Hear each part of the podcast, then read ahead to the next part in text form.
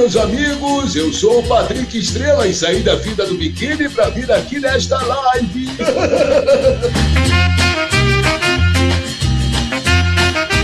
Foi foi, tá começando mais uma live aqui. Hoje vamos receber um cara aqui sensacional. Ele faz a voz do Patrick, ele faz a voz do Rick do The Walking Dead, ele faz a voz de um monte de gente. E aí? E aí? Agora sim estamos conectados. Como é que tá? Bem? Tudo bom? Tudo legal, Rafael. E você? Tudo bem. Como é que saiu? Saiu da rádio direto aqui pro, pra live praticamente ou não? Tive um tempinho de meia hora, porque eu vim da Paulista até em casa e aí deu tempo de dar uma descansada, brincar um pouco com os gatos e, e entrar pra live. Aqui, ó, o like tá aqui, ó, falando em em gato, aqui tá o like. O like é o meu cachorro. Tá aqui daqui a pouco vai começar a latir no meio da live, não dá bola que isso aí acontece, tá? Vou te mostrar o meu aqui, ó. O pretão aqui. Ah, legal. Esse é o shoyu, preto como shoyu. Deixa eu apresentar aqui do nosso convidado, o titio Marco Antônio, o Patrick, o Rick, o. que mais da gente? Tem um né? montão aí, tem muita gente. Ah, deixa que eu dou uma olhadinha. Eu, eu tô sabendo que o Patrick tá por aí. Tem um, tem um Patrick aí ou não? Posso pegar ele? Peraí. Pega aí. Olha só. E aqui, Dá pra ó, tem um personagem também aqui, ó. Olha só. O que, que o Patrick falaria no início da live pra galera que tá chegando aí? Olá, meus amigos, eu sou o Patrick Estrela e saí da fila do biquíni pra vir aqui nesta live. Esqueci minha máscara.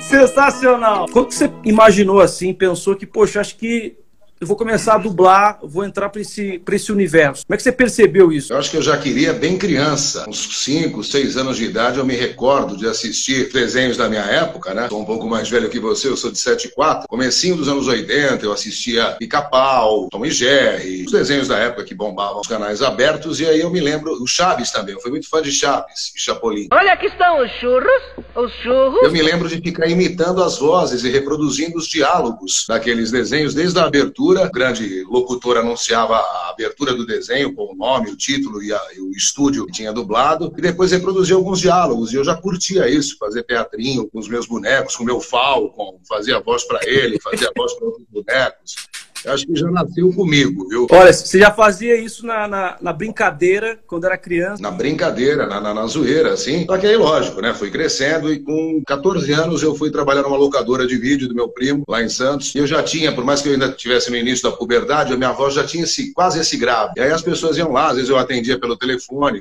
dando uma indicação de filme, me perguntavam informação sobre o meu trabalho. E aí falavam, pô, você tem uma voz bacana, você podia trabalhar como locutor de rádio e tal. Aí eu fui fazer um curso de locução locução, e aí nesse curso me formei é, locutor, né? Fiz faculdade de jornalismo, mas me formei é, em locução. Eu imitava, na verdade, assim, o começo que eu comecei a imitar o é, seu fazia as aberturas da antiga AIC São Paulo, que depois virou BKS. Ele fazia, por exemplo, no Pica-Pau, era numa distribuição Fox Film do Brasil, o Pica-Pau em... Um tesouro difícil, versão brasileira AIC São Paulo.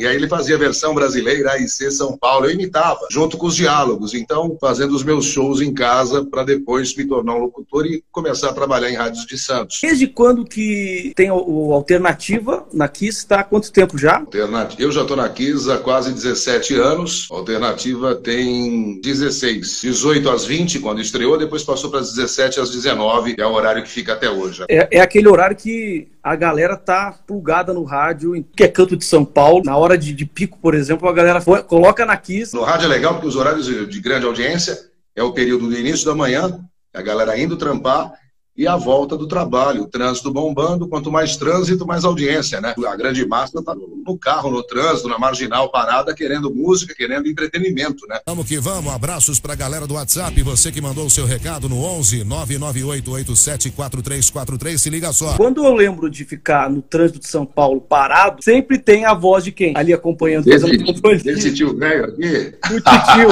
Curiosidade, na verdade, que eu tenho, muito como que você descobriu a voz pro Patrick? Só eu posso saber e você nunca pode descobrir. Né? Quando é, como é que come, quando é que isso, como foi esse convite e como que foi criar a voz, né? Foi, foi do nada, surgiu assim, foi um estudo, que que teve? Na verdade, quando você é chamado, quando lançam uma grande produção, um novo desenho, um novo filme, geralmente as distribuidoras, os cliente, né, o dono do produto, no caso o Bob Esponja, a Nickelodeon, é, eles exigem testes. Os quatro, cinco personagens centrais, os principais, eles pedem teste. Eles escolhem três, dois, três, às vezes até quatro atores, dubladores, para fazer um teste, um pequeno teste, uma pequena cena do personagem, de cada personagem. E aí, o cliente, a distribuidora, escolhe aquela voz que mais se aproxima da original.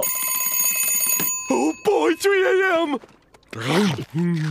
E aí, no meu caso, eu fiz o teste para o Patrick, com mais outros dois ou três atores. Você não tem muita liberdade de criação. Você tem que ir, na verdade, fazer uma imitação da, da voz original do boneco, que é em inglês, porque é uma produção americana. E aí eu fui, me inspirei um pouco no Zé Colmeia, porque, na verdade, é um tom próximo, né? Ei, Bob Esponja, ei, Catatal! Só que é mais abobalhado que o Zé Colmeia. E aí, né, nesse já se passaram aí, começou em 2000, 20 anos de Bob Esponja no Brasil. Desde então, tem sido o meu personagem mais importante, porque dificilmente dificilmente algum personagem vai, vai tirar esse posto do Patrick, porque até então, antes do Patrick, eu dublava pequenos papéis, eu ainda estava começando, tinha pouco mais de um ano de profissão, quando ele chegou e aí ele foi o abre-alas para outros tantos personagens. Todo mundo fala e é meme no YouTube da história do mexilhão feio.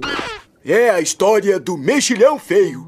Você podia. Eu posso fazer aqui de sacanagem o Bob Esponja perguntando a história. Você pode fazer, contar essa história? Você lembra dessa história ou não? Mais ou menos. Eu, eu, eu lembro da, da, do, do, fechamento, que é a coroação da, da coisa, né? Talvez uma então, palavra ou outra. Fazer... Já faz anos isso. Era uma vez um mexilhão feio. Patrick, estou aqui na quarentena, por favor, me lembre, eu esqueci. Conte a história do mexilhão feio. Que história é essa?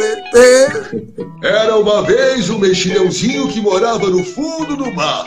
Aí ele morreu, todo mundo morreu, enfim. Não é mais ou menos assim? A pessoa fica de cara, é, um cara de paisagem. Ele era o feio, o mexilhão feio. Era uma vez o mexilhão feio. Ele era tão feio, mas tão feio que morreu. Uma coisa assim, acabou, né? E no final feio. todo mundo morreu. E acabou. É assim, é, um, é uma fala que a galera gosta muito, porque é um episódio clássico. Né? Ele era tão feio que todo mundo morreu. Acabou. Você lembra de, de, desse episódio, desse momento ou não? Você pensou assim, isso aqui vai, aqui vai ficar famoso. Você imagina, 20 anos, 20 anos de Bob Esponja, cada temporada com 20 e tantos episódios, ou quase 20, é difícil a gente memorizar todas as falas, né? Mas essa aí é uma que me marcou, do mexilhãozinho feio. A, a própria que você usou nesse story animado que você fez muito bem feito, que até ficou bem sincronizado, é, é um clássico também, porque alô, é do Siri Cascudo? É o Siri Cascudo? Não, aqui é o Patrick. Alô, é o Siri Cascudo? Não, aqui é o Patrick. Patrick, não, eu sei que é você. Vamos fazer uma live hoje? Demorou, eu adoro live. Pode ser às 8 da noite? Fechou então. É um misto, né, de ingenuidade, algo pueril, extremamente inocente, com um abobalhamento, abobalhamento e um retardamento que ele tem que encanta por isso, né? Por ser tão bobinho, tão inadequado, mas com um coração enorme. E maionese é um instrumento? Não, Patrick, maionese não é um instrumento. É na hora de traduzir, vocês colocaram adaptarem mais para o brasileiro. Né? Muitas expressões idiomáticas de troca de ideia entre os dois, ou entre os personagens, e de repente a criança, numa tradução literal, a criança brasileira não ia dar risada. Então tem muita expressão, muita gíria, por exemplo, uh, às vezes, ô, oh, seu mané! Não teria uma tradução literal para o inglês que seria um seu mané, um seu mané.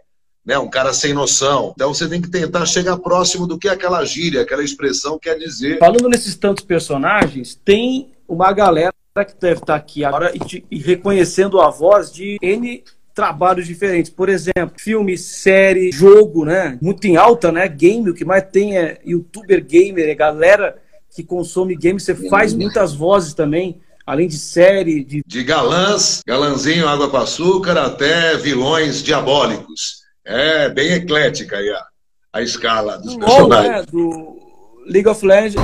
Tudo que restou foi o vento ao meu eu faço dois. Quando começou, eles me deram um grande e depois falaram, faz esse menorzinho que só vai aparecer agora. Depois esse outro cresceu e viraram dois grandes personagens, que é o Yasuo e o Lucian. São dois dos, dos avatares lá que a galera parece que escolhe muito para competir, para jogar. Esse jogo é uma loucura, né? Os caras lotam o estádio. O pessoal mais pede para você falar, assim, quando, quando descobre, ó que é você que faz a, a voz. Yasuo, ele é todo misterioso, ele usa uma túnica, ele é um guerreiro uh, das sombras. A espada acima de tudo. Tem uma frase emblemática dele que eles me pedem, já teve gente que me pediu para falar, fazer toque de celular. A morte é como o vento, está sempre ao meu lado. E ele tem esta voz toda misteriosa. Vou acabar, vou destruir você, pobre demônio. Ele fala mais ou menos assim. Qual que é a diferença agora para esse personagem, por exemplo, o Rick? Do The Walking Dead. E se os salvadores não se renderem? O Rick Grimes, ele tem a minha voz, o meu tom de voz. Ele é só um pouco mais baixo, porque ele geralmente está sempre cochichando, sempre tenso, né, tentando fugir da zumbizada. Mas o Andrew Lincoln, que é o ator que interpreta o Rick Grimes desde a primeira temporada, é a nona, que na décima ele não está, ele tem mais ou menos o meu porte, a minha idade, o meu tom de voz. Então, eles escolheram por essa semelhança. Mas ele fala mais ou menos assim o tempo todo, ele tem uma voz mais, mais tensa, precisamos sair daqui, estamos cercados pelos zumbis, que na verdade eles nem chamam de zumbis na série original, eles falam os walkers. Ah, será que volta o Rick morreu mesmo? Hein? O que, que o Rick brasileiro falaria pra gente aí? Olha, nem que eu quisesse eu não poderia dar spoiler, porque a gente não fica sabendo antes. Quer dizer, a gente fica sabendo uma semana antes de ir pro ar, uma produção como The Walking Dead. Justamente para evitar spoilers e vazamentos, né? Acaba sempre de um jeito que você precisa saber o que vai acontecer. Então, para evitar isso, uma semana antes de ir pro ar, a gente recebe episódio, os textos traduzidos, assina um contrato de confidencialidade, comprometendo a não revelar nada do episódio antes dele ir ao ar. Mas então eu não sei. A galera que acompanha a HQ, que é um sucesso e que já, já até encerrou, diz que ele volta, diz que isso não foi a morte. Outros dizem que não, ele não tem como voltar. Vai saber, né? Nessa ele não tá, deixei de ganhar dinheiro. Como é que foi dublar, na verdade, o Jack Handel fazendo uma cena de tortura e estupro do Jamie? Outlander, eu vi essa cena, é a primeira temporada de Outlander. Forte, né? É Forte essa cena, né? Uma, me deixou meio em vertigem dentro do estúdio. A tortura, o cara é um vilão e tanto. É uma, uma série muito caprichada, uma produção muito boa, né? Já tá na quarta ou quinta temporada. É uma série que se passa em dois tempos. Numa ele é um marido recatado, na outra ele é o cão chupando manga. Vamos falar na live sobre Netflix, que você dublou remotamente agora um filme que acabou de estrear no Netflix. Foi um desafio para você nessa pandemia, não foi? Sem dúvida, sem dúvida. Porque a gente começou a testar em abril, maio, em maio mais ou menos, maio desse ano, essa gravação remota como seria. Porque março e abril ficou 100% parado. Todos os estúdios pararam, Netflix parou, interrompeu as séries que estavam em andamento, parou a dublagem em razão da, da pandemia, né? E aí a gente viu que tinha um volume, as pessoas que são dubladores na maioria são autônomos, prestadores de serviço para grandes clientes, precisavam trabalhar, precisavam. E aí nós desenvolvemos aí um jeito de, através de um, de um link, fica lá plugado o estúdio, o diretor, o ator, cada um na sua casa, gravando. Só que aí você depende de uma internet boa, download, o upload tem que ser bom, porque você vai receber vídeos pesados e transmitir isso de volta com a sua voz. Mas tá dando certo, a gente está se adaptando porque são novos tempos. Né? Tem um delay. Então tudo que a gente manda vai estar, o cara recebe fora de sync, que é o que a gente chama quando está é, desincronizado, né, a movimentação labial do ator com a voz do, em português. Aí ele vai lá, através do Pro Tools, que é um software bem moderno de áudio e vídeo, ele consegue dar uma arrastadinha para cá, outra para lá e sincronizar tudo para que fique um bom trabalho. O nome do filme é? Old, The Old Guard. Conta a história de cinco imortais, né? A Charlize Theron encabeça o elenco, ela produz o filme também, e mais quatro imortais junto com ela, eu sou um deles. Não, porque continuamos vivos não quer dizer que não dói. É, tentando aí, entrando em dilemas existenciais, porque deve ser um tédio ser imortal. Os caras têm 600 e poucos anos, enterraram pai, mãe, filho, neto. Chega, né? Eles, né? Eu acho que é bem... Inclusive, ele promove, ele, ele incita essa reflexão. Né? Será que a imortalidade seria um pé no saco? Eu acho bacana ter eventos especiais muito legais também, é uma super produção da Netflix. Seu, o ator que você faz é o. Sou meio sequelado, eu esqueço tudo, mas ele chama Brooke, Brooke. o personagem. O ator eu esqueci.